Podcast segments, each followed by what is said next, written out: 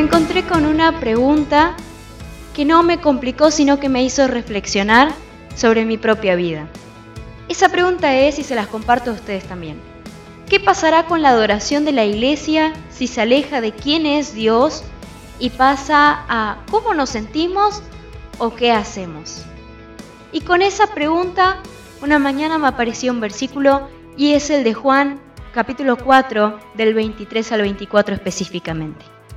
Adorar en espíritu primero significa, nos dice que Dios en el versículo 24 nos dice que Dios es espíritu.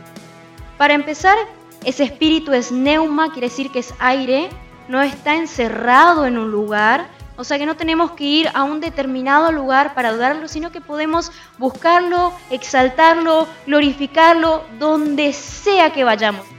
Adorar en espíritu significa que vos podés salir allá afuera y podés orar, podés buscarlo. Eso significa adorar en espíritu. Dios no tiene un lugar específico para que lo adoren en espíritu. Él es espíritu y está en cualquier lugar. Eso es lo que le especificaba Jesús a la samaritana. Pero también significa de que nosotros vamos a adorar desde lo más profundo de nuestro interior con la guía del Espíritu Santo, conociendo su voluntad. El adorar en espíritu implica adorar siendo guiados por el mismo espíritu. Como Dios es espíritu, nuestro espíritu es el que se comunica.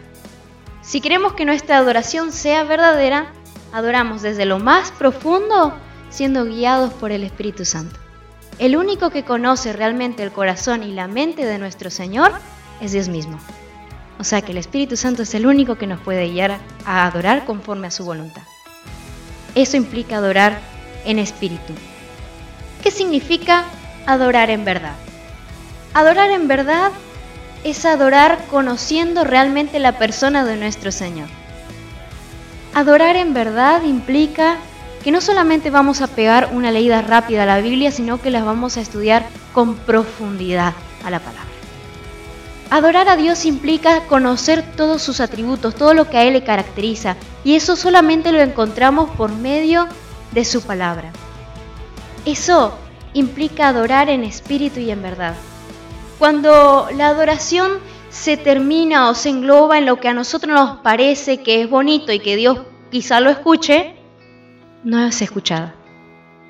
La adoración debe ser guiada por lo que el Espíritu quiere y no por lo que nuestra humanidad decide. Cuando nosotros empezamos a adorar al Señor dependiendo en cómo nos sentimos, y no va a pasar nada. Sé cómo es Él y por eso voy a adorar. El Espíritu Santo me guía que adore de esta forma. Esa es una verdadera adoración.